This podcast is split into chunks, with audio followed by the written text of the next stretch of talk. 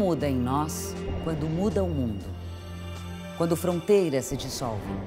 Não só as geográficas, mas também aquelas que delimitavam padrões de comportamento, hierarquias e até mesmo valores. Caminhar num terreno tão amplo, tão livre e repleto de novas possibilidades, como é o do nosso mundo contemporâneo, tem provocado profundas transformações em nossa maneira de ser, de viver e de se relacionar. Essas novas configurações estariam também transformando a nossa maneira de sofrer. Nesta série do Café Filosófico, o sofrimento humano nos tempos atuais.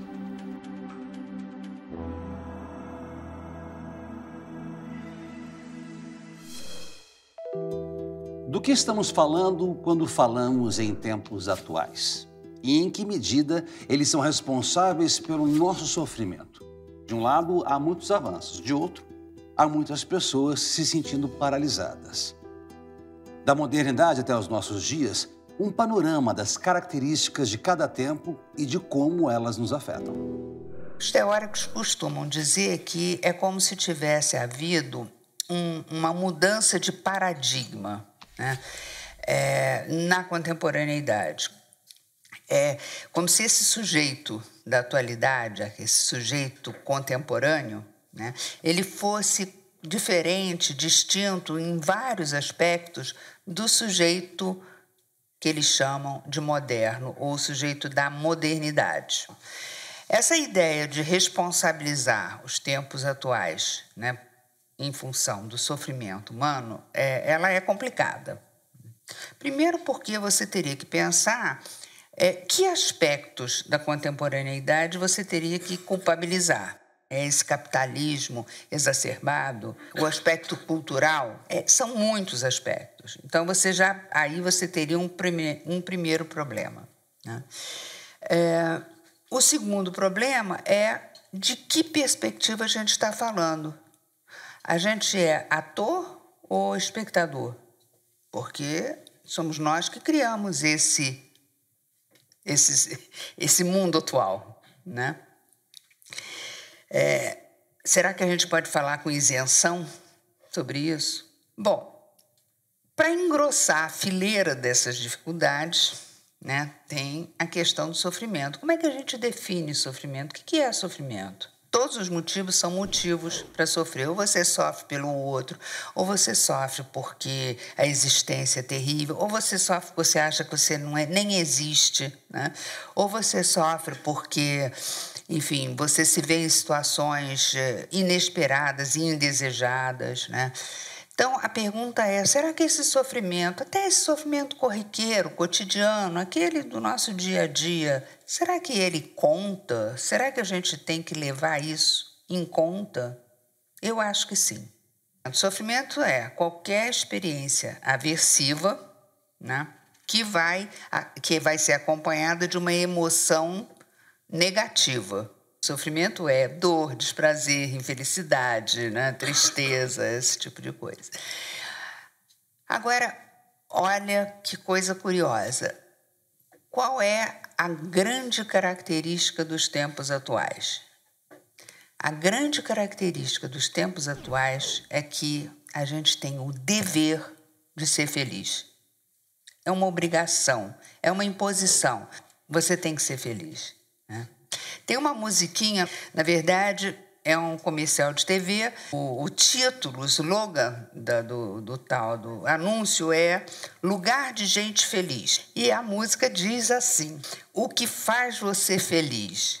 Você feliz, o que é que faz? Você faz o que te faz feliz? O que faz você feliz, você que faz?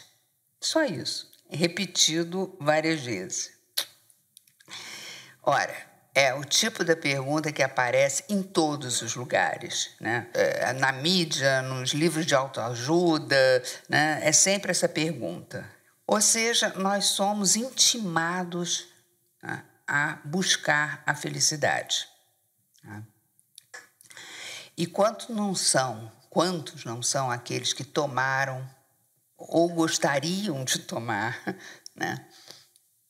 Alguma coisa para reduzir o sofrimento. Afinal de contas, todo mundo vai lembrar que quando surgiu o Prozac, ele era tido como a pílula da felicidade.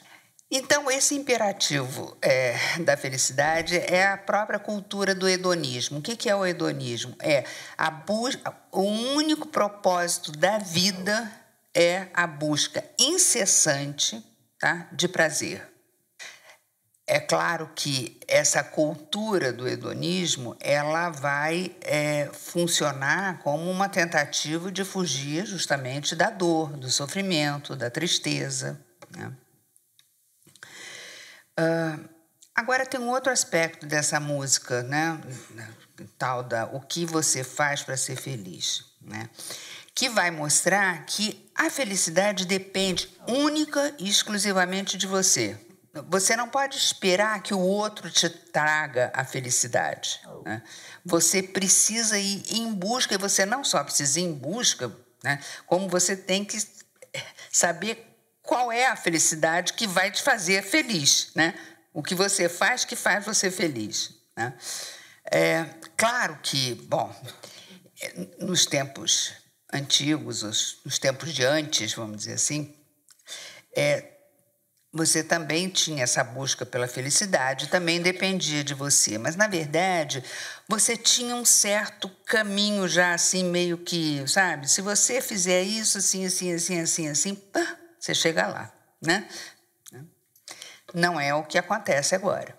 Né? Você tem que não só sair, correr atrás, como saber atrás do que você está correndo.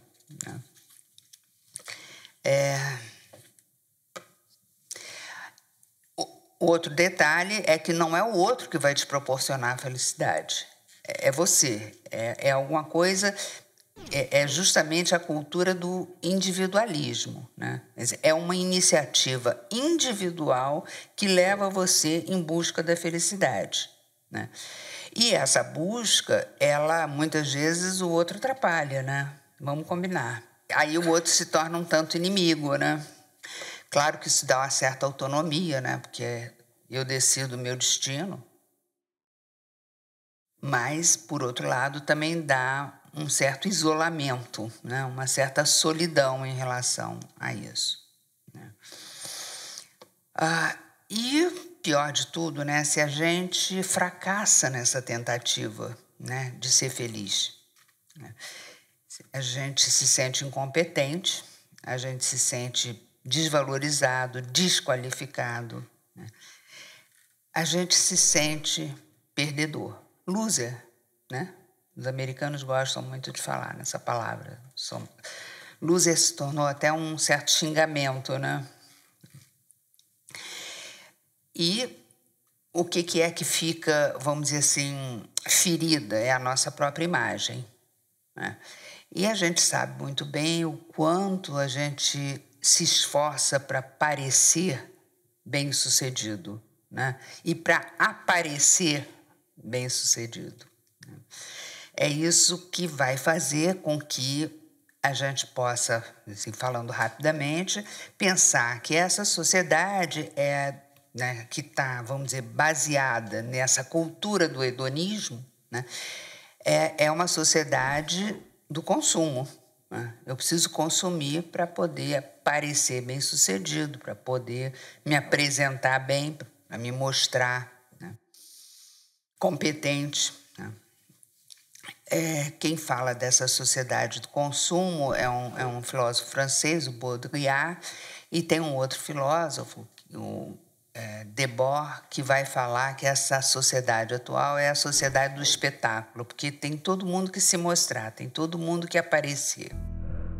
A finalidade do consumo não é a fruição. Reside no fato desta se encontrar hoje forçada e institucionalizada não como direito ou como prazer, mas como dever do cidadão. O consumo surge como conduta ativa e coletiva, como coação e moral, como instituição.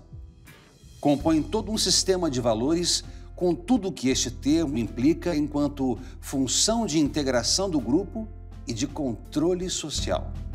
A verdade do objeto contemporâneo já não consiste em servir para alguma coisa, mas em significar deixou de ser manipulado como um instrumento, sendo utilizado como signo.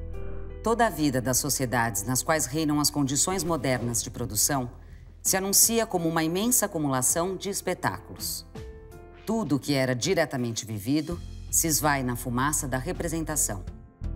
A realidade surge no espetáculo e o espetáculo no real. Esta alienação recíproca é a essência e o sustento da sociedade existente. O espetáculo é a afirmação de toda a vida humana, socialmente falando, como simples aparência. Sua única mensagem é: o que aparece é bom, o que é bom aparece. Agora, isso não significa que a felicidade lá adiante né, não causava sofrimento. Né? Essa garantia que a gente meio que tinha né, de seguindo as normas você pode ser feliz, ela também causava sofrimento, até porque você tinha que seguir determinadas normas. Se você não seguisse aquelas normas, né? Então, você não podia fazer o que quisesse, né? Então, você tinha menos liberdade, você tinha uma certa garantia, menos liberdade. Hoje você tem toda a liberdade do mundo, mas garantia zero, né? Esse é um outro pensador que fala nisso também, todo mundo deve conhecer, que é o Zygmunt Bauman.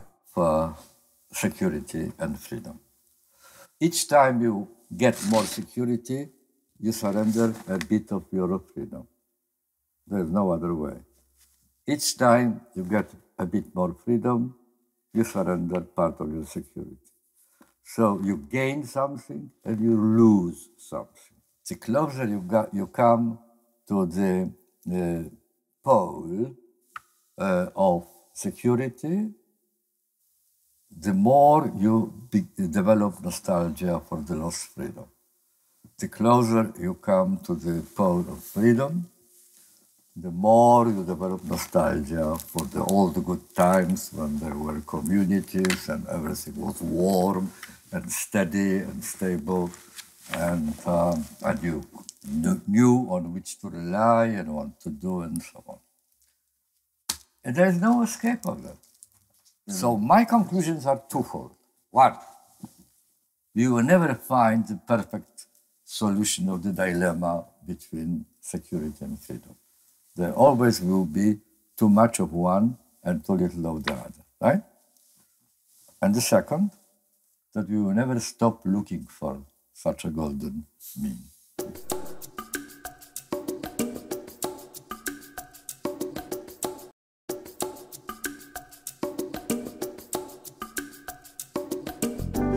Para conhecermos melhor o momento em que vivemos, é preciso olhar para o caminho que nos trouxe até aqui, para as transformações que foram ocorrendo na história ao longo do tempo. Então, quais foram os desafios e as conquistas da modernidade? O que permanece e o que mudou de lá para cá? A grande questão é entender o que é que como é que a gente vai lidar com essas transformações, já que a gente não pode culpá-las completamente, porque se estiver culpando as transformações, a tecnologia, etc., a gente, na verdade, está culpando a nós próprios, né? que somos artífices dessas transformações. Né? E, evidentemente, que a gente sabe muito bem que essas transformações elas geraram é, coisas muito positivas também né?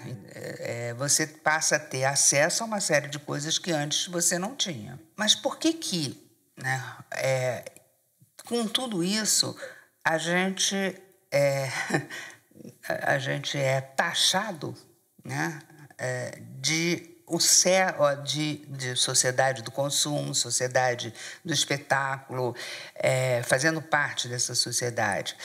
E uh, a marca né, que, né, da, da contemporaneidade é a marca da, de uma palavra que todos conhecem: depressão. Tem, tem alguns teóricos que vão dizer que a depressão é o mal do século, século nosso agora, 21. É o fantasma que assombra todos nós. Essas mudanças, elas não ocorreram da noite para o dia. Né? Isso aí foi é, sendo é, gestado de alguma forma. Tá? Então, uh, se torna necessário traçar um pouco para vocês o panorama do que é isso que se chama modernidade e isso principalmente porque a modernidade ela tem, é, vamos dizer, duas, dois focos né, que é, que estão presentes agora. Um é a ideia de a noção de indivíduo, de sujeito. Né? E o outro é a noção, ou, a, a noção, o surgimento, que foi na modernidade, da ciência. Né? A ciência moderna, né? ela surge, né? ela, ela marca a modernidade. Né? E ela marca com o famoso, todo mundo conhece de nome, Descartes, né? que vai falar aquela famosa frase: penso, logo existo pautado na ideia de uma soberania da razão. É esse ser que é o artífice da ciência, né? É ele quem faz a ciência, é ele quem tem o conhecimento, né? E é, ele passa a ser a medida de todas as coisas, né? Então, o homem se torna um sujeito é, soberano. Então, tanto essa ideia de sujeito, quanto essa ideia de é, ciência. Né? Ah, sim, e a ciência vai se utilizar de quê? Das técnicas. Né? E aí ele vai intervir, porque ele acredita que com isso, né, a crença é justamente que o homem vai, cons vai conseguir dominar a, natu a natureza né, através da ciência, do progresso né, da ciência. É, ele vai conseguir dominar a natureza e vai conseguir um, uma, vamos dizer assim, uma vida melhor para todos. Ele é então soberano e autônomo. Os mitos forjados nessa época falam muito dessa soberania do homem. Frankenstein, o que, que é isso, né? Que não, que é alguma coisa que nos dias de hoje parece até é, se realizou, né? O homem cria vida dentro do laboratório. Ele é mais que Deus. Fausto, o que, que Fausto faz? Fausto faz um acordo com o diabo né, para ter o conhecimento. O mito de Fausto tornou-se conhecido no mundo através da peça de Goethe.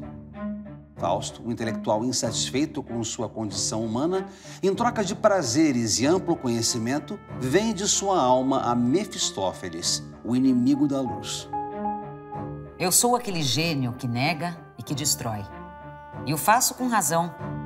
A obra da criação caminha com vagar para a destruição. Seria bem melhor se nada fosse criado.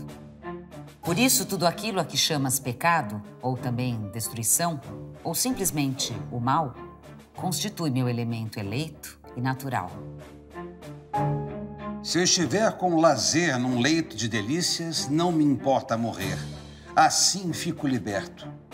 Se podes me enganar com coisas deliciosas, doçuras a sentir, prazeres, alegria, se podes me encantar com coisas saborosas, que seja para mim o meu último dia. Quero firmar o acordo. O homem aí, ele desbanca o poder divino, ele desbanca o poder dos reis. Né? Ele tem o poder. O poder é a razão. É nesse contexto né, que a modernidade faz uma aposta desmesurada,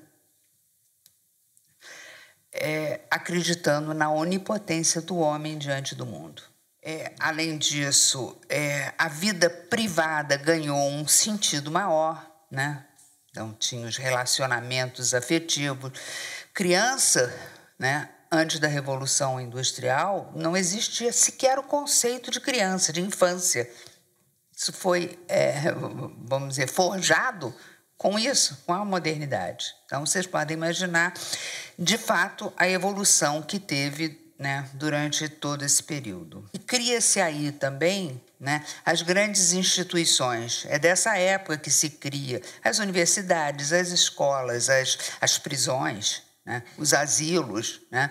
Quer dizer, organiza-se a sociedade, ou seja, é um mundo que acreditava no progresso né? e na possibilidade do homem, na evolução humana. Quer dizer, o homem ia se tornar melhor, o mundo ia se tornar mais livre, Esse é o projeto do iluminismo. Né?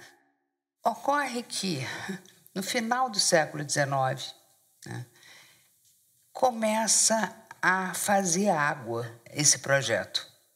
Né? E começa a fazer água a partir de três pensadores que são considerados os grandes mestres da dúvida, né? que é Marx, Nietzsche e Freud. Né? É, esses três, nos vários setores político, econômico, ético, né? e principalmente no que diz respeito à presunção né, do homem né, racional, né, ser soberano de todas as coisas, né, foi abalada. Por quê? Porque o que Freud vai mostrar é que, que o mundo sofreu, os homens sofreram três grandes feridas. Né? Que ele chama de feridas narcísicas. A primeira foi quando Galileu mostrou que a Terra não era o centro do universo. Né? Se a Terra não é o centro do universo, eu, que moro na Terra, não sou tão importante assim. Né? A segunda, com Darwin, que mostrou que o homem não estava no centro da Terra. Né? Ele fazia parte da evolução da espécie. Né? E a terceira, segundo Freud, né, ele é quem provocou né, essa ferida, é, é justamente mostrar que o homem sequer era senhor dentro de sua própria morada. Ou seja, ele tinha forças desconhecidas, inconscientes, né, que é, abalavam né, essa presunção né, de ser soberano em relação a si próprio. Isso ocorre no final do século XIX, início do século XX. E o Freud vai justamente, a psicanálise vai justamente surgir para dar conta do que está acontecendo ali, ali naquele momento. Né? O sofrimento psíquico que está é, tendo lugar naquele momento. Né? O sofrimento psíquico do sujeito moderno. As, na verdade, o quadro clínico que o Freud vai começar abordando é justamente o quadro da histeria. Né? As histéricas elas mostram uma paralisia que o médico não sabe explicar.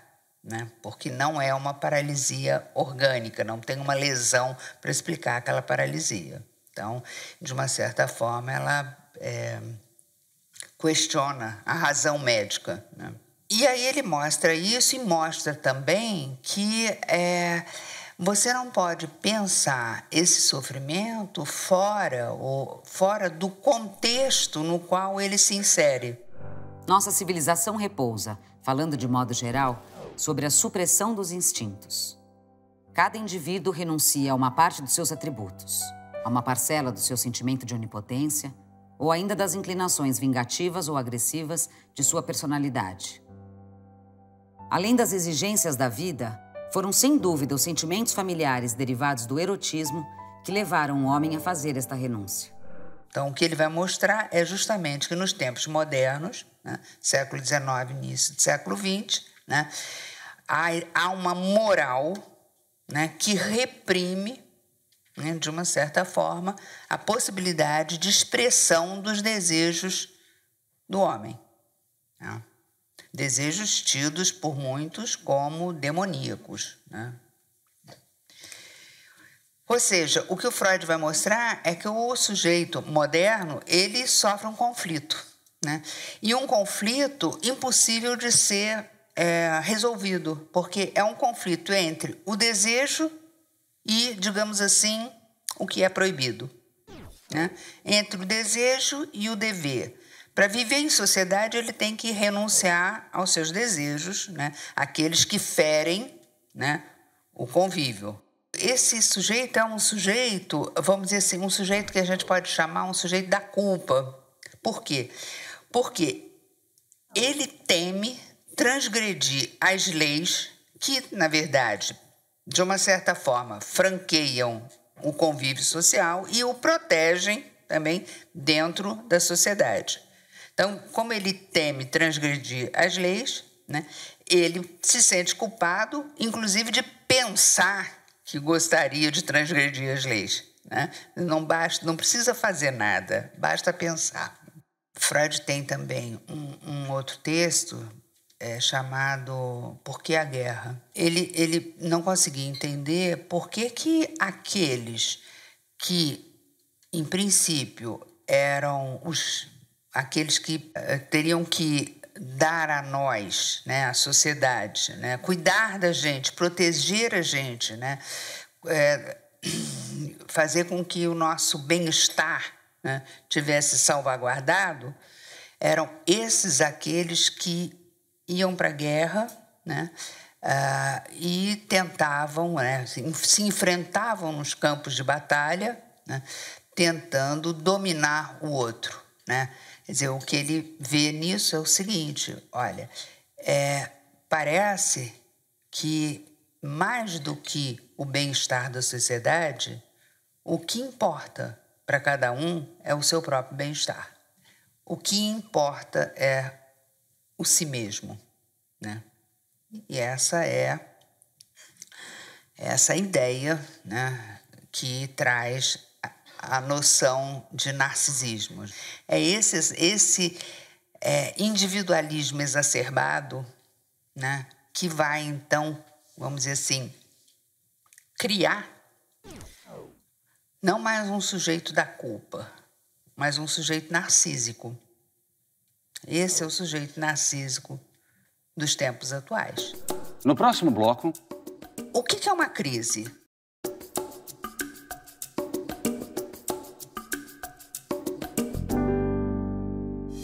O homem acima de tudo e de todos e a razão reinando soberana. Até quando esta crença da modernidade conseguiu se sustentar? E o que vem em seu lugar na pós-modernidade?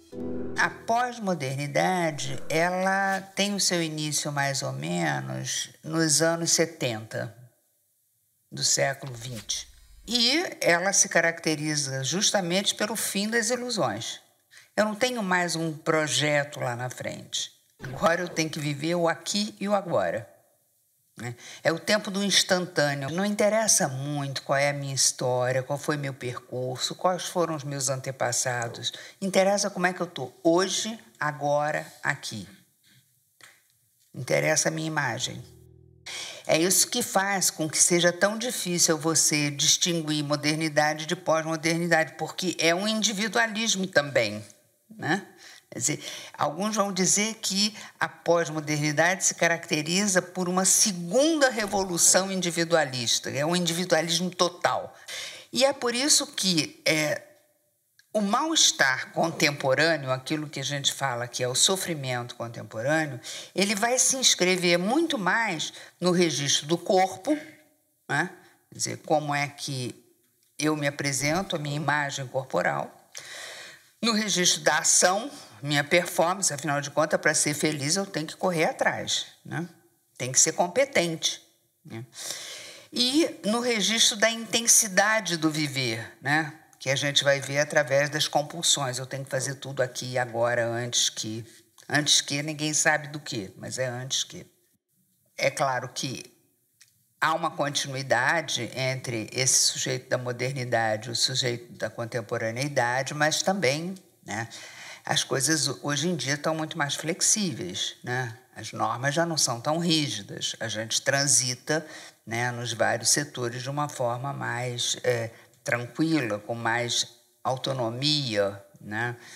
É, isso não é necessariamente ruim, né? Hoje, então, se eu disse que lá atrás o conflito era entre desejo e proibição, a máxima hoje é é proibido proibir. Não pode, ninguém pode proibir nada. Eu posso fazer qualquer coisa desde que eu queira. Não, não é? Eu, eu, não se trata nem de querer, desde que eu seja competente para fazer isso. Então, eu preciso né, de todos os meus recursos para poder alcançar o que o que eu quero, o que eu, aparentemente eu quero. Na verdade, hoje você tem uma gama tão grande de possibilidades, tá? Que é, em vez de você ficar conflituado porque você não fez, né, o que deveria fazer, você tem tantas escolhas que acaba eh, não podendo, não conseguindo decidir nem o que você quer. É aquilo que a gente chama assim de um vazio existencial. Né? Você fica tão pleno de possibilidades que você fica esvaziado. Né? É assim, você fica empapuçado e esvaziado né? ao mesmo tempo. Então, em vez de proibir, né? proibição, agora é a época da incitação. Eu sou incitado a fazer. Né? Eu tenho que mostrar, mostrar trabalho. Né? Eu sou convocado. Né? E é nesse sentido que o mal-estar hoje ele tem muito a ver com essa exposição pública. Né? eu estou completamente exposto. Né? Eu sou um ser não mais interiorizado. Né? Eu sou um ser exteriorizado, acelerado. Né? É, no Facebook todo mundo sabe que eu gosto, que eu não gosto, que eu deveria gostar ou não deveria gostar. É, e se eu não alcançar sucesso, a sensação de, de, a sensação de insuficiência é de tal ordem que eu deprimo. É isso que eu tenho, que eu, é com isso que eu fico. Tá? É por isso que esses transtornos psíquicos, é, pânico, fobia, compulsão, depressão estão aí presentes, é, né? diferentemente do sujeito moderno, aonde você vai encontrar o quê? Você vai encontrar neurose obsessiva, histeria de conversão, histeria de angústia. São, é um quadro diferente, porque nesse quadro, nesse quadro clínico da modernidade, é a culpa que está ali presente. No, no quadro nos quadros clínicos da contemporaneidade, o que está presente é justamente você ficar envergonhado de não ter alcançado aquilo que deveria alcançar. O nome dado da minha depressão é a doença da autonomia, porque você deixa de ser autônomo, né? você não consegue. Né? É. Então, o sujeito é, deprimido, ele não sofre pelo que ele fez ou pelo que ele gostaria de ter feito, mas não fez, ou pelo mal que ele poderia ter feito ao outro. Né? Ele sofre porque ele sequer fez. Ele nem sequer fez. Né? Ele não chegou ali. Ele sofre porque ele é um incapaz, ele é, é um loser. O que, que aconteceu da modernidade para a pós-modernidade? O que aconteceu é que a ordenação foi, foi, foi tão poderosa, né? Dizer, tudo ficou ordenado, né? que foi enclausurando, foi aprisionando. Então, o que, que é uma crise? Crise é uma ruptura, é uma desordem, mas é uma desordem de alguma coisa que às vezes está extremamente aprisionado né? e que precisa de uma certa oxigenação. O que existe, na verdade, é que há uma, há uma mudança, sim. Tá? Há uma mudança, sim. É, talvez nós, assim, com um pouco mais de idade, é, tenhamos algumas dificuldades de lidar com essas mudanças. Né? Talvez tenha isso. É, e talvez a gente tenha uma certa tendência né, a uma certa nostalgia. Tá? Mas é, se a gente não correr atrás, fica para trás. Né? É, então, por exemplo, o jeito de da gente se comunicar, né? Tá, tudo bem, provoca um grande isolamento, com certeza. No entanto, existem formas outras de se comunicar. As pessoas estão se comunicando o tempo todo. Né? Eu não sei se vocês viram um filme lá do século passado, século XX, chamado Denise está chamando. Fala justamente de como as pessoas só se comunicam por é, telefone. Né? E as agruras né, que estão ali implicadas nessas comunicações.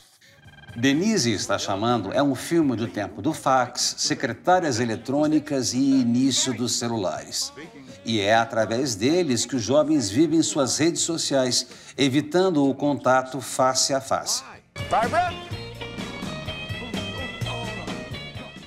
Com relação a essa, essa, essa questão da comunicação e de, de desses gadgets modernos, tem um, um, um antropólogo francês que acabou é recente o livro dele, é um livro até pequenininho assim, chamado Polegarzinha. Né? Polegarzinha é o nome que ele dá ao adolescente que é, se comunica através de SMS né? e que vive no mundo virtual. Ou seja, todo mundo conhece, né? porque está aí em tudo que é lugar. Né? Começa dizendo que os neurônios e as zonas corticais, né, que são necessários para fazer esse tipo de, de uso de iPad né, são diferentes dos neurônios e das zonas corticais que são necessários para você ler um livro, ver o quadro negro. Essas crianças habitam o virtual. Não conhecem, não integralizam, nem sintetizam da mesma forma que nós, seus antepassados. Não têm mais a mesma cabeça. A polegarzinha abre seu computador. Considera ter a própria cabeça nas mãos e à sua frente. A caixa computador contém e põe de fato em funcionamento o que antigamente chamávamos nossas faculdades. Uma memória mil vezes mais poderosa do que a nossa, uma imaginação equipada com milhões de ícones, um raciocínio também, já que programas podem resolver 100 problemas que nós não resolveríamos sozinhos. Nossa cabeça foi lançada à nossa frente, nesta caixa cognitiva objetivada. O que resta acima de nossos ombros? A intuição inovadora e vivaz. De dentro da caixa, o aprendizado nos permite a alegria incandescente de inventar. No próximo bloco. Nem tão próximo, nem tão longe. Né? Eu acho que é essa a grande questão.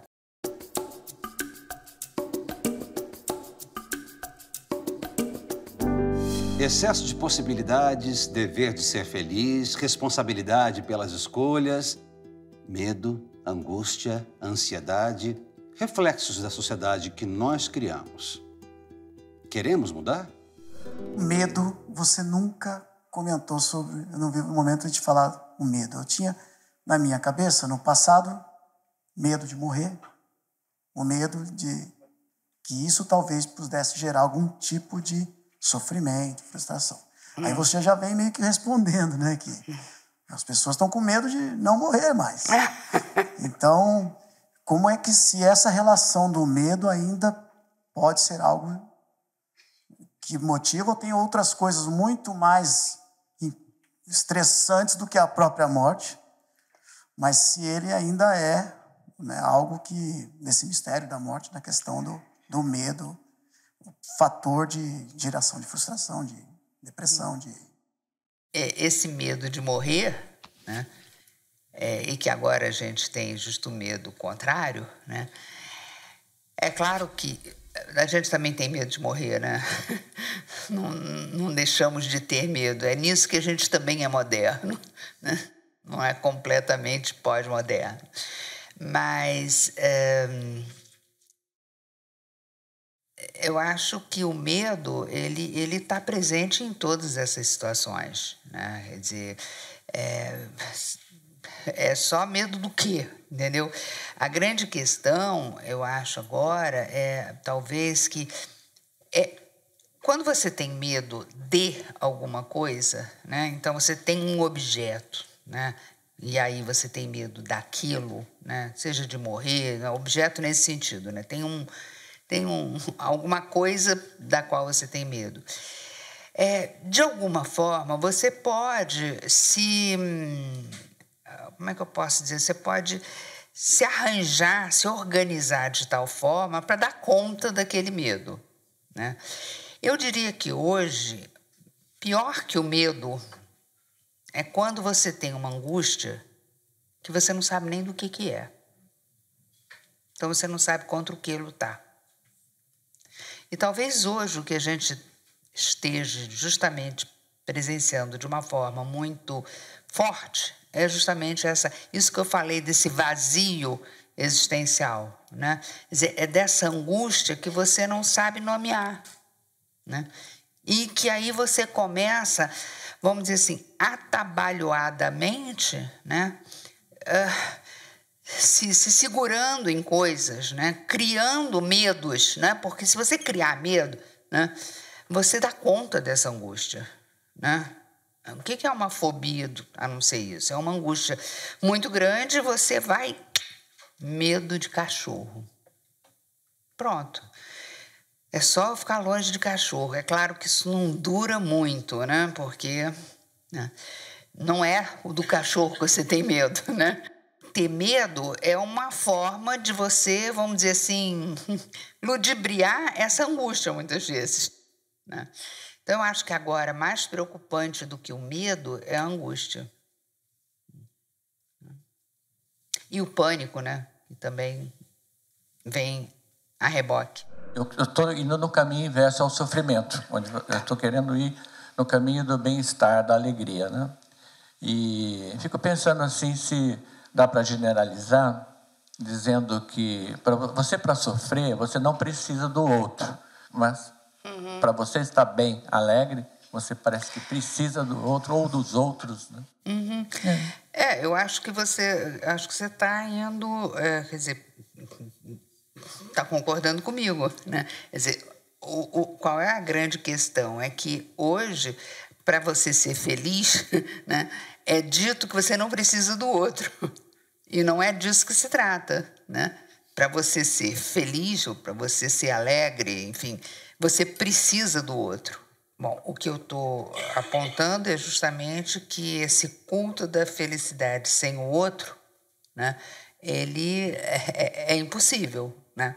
Na verdade, existe uma, uma, como é que a gente diz, uma, uma historinha, um mito dos porcos espinhos, né, que o filósofo Schopenhauer conta, né, que é o seguinte: os porcos espinhos, no inverno, é, sentem muito frio e, para poder se aquecer, eles precisam se juntar, né? se, se, se chegar próximo. Né? No entanto, quando eles chegam próximos, eles se ferem uns aos outros. Né? Então, eles precisam se afastar. Quer dizer, é a, a possibilidade da alegria, da felicidade, com, da carícia, né? ela vai ter que levar isso em conta, né? É, nem tão próximo, nem tão longe, né? Eu acho que é essa a grande questão, né? Como é que você pode fazer isso? A grande coisa que está acontecendo é que justamente a gente não sabe para onde a gente vai. A gente não sabe como é que vai, vão ser as coisas, né? Porque é, se você desorganiza com uma organização já pronta, olha, essa daqui vai ser a boa, percebe? Você já está querendo ordenar novamente segundo determinados parâmetros. Eu acho que hoje não ter parâmetro, né, apesar disso ser extremamente, é, como é que eu posso dizer, apavorante para a gente, né? É, não sabia exatamente para que lado as coisas vão. Né? Por outro lado, elas podem fazer com que a gente comece a tentar criar né, novos parâmetros. Eu acho que é, é, é, é a única forma que eu acredito ter né, para poder se reorganizar as coisas. É, eu gostaria de saber se a senhora concorda com a visão de que tudo isso é um reflexo da estrutura da sociedade como ela está organizada, que é uma estrutura mutante, que ela desde um capitalismo descrito pelo Marx, que não é mais o capitalismo que a gente tem hoje, um capitalismo tecnológico. Então, fazendo esse paralelo, essa ligação com o que eu pretendo fazer, a respeito dessas fobias estarem ligadas à, à estrutura da sociedade atual, de um capitalismo tecnológico, é, se é possível a gente imaginar essa superação que a gente discutiu ao final, ser uma superação na estrutura da sociedade? Eu acho que sim. Né? Quer dizer, que, que eu vou entender também como sociedade, né? Dizer, nós somos esses artífices da sociedade, né? Quer dizer, como é que a gente vai se reorganizar, né? É, de tal forma que a gente possa, é, vamos dizer, é, dar um outro, fazer um outro cenário. O que eu acho que está acontecendo hoje apesar do, do nosso desagrado em relação a esses acontecimentos, e eu não acho que esteja acontecendo só aqui no Brasil, né? eu acho que está acontecendo mundialmente, né? São, é uma, um outro modo de se resistir, né? de se resistir a essas estruturas, a esse, isso que você chamou de capitalismo tecnológico, né? é, do tipo Occupy, né, o movimento Occupy de Wall Street. São manifestações, né, são formas de expressar um mal-estar né, que vai exigir alguma mudança. Você concorda? Vai exigir que se reorganize. É isso que eu chamei de. É uma crise. É de ruptura, sim. Né? Do que? De alguma coisa que está muito ordenadinha, muito arrumadinha, né? aonde né, a gente sabe como é que as coisas estão acontecendo no mundo, não preciso aqui ficar dizer, dizendo, mas que precisam ser mexidas, abaladas, né? enfim, eu acho que é a única forma.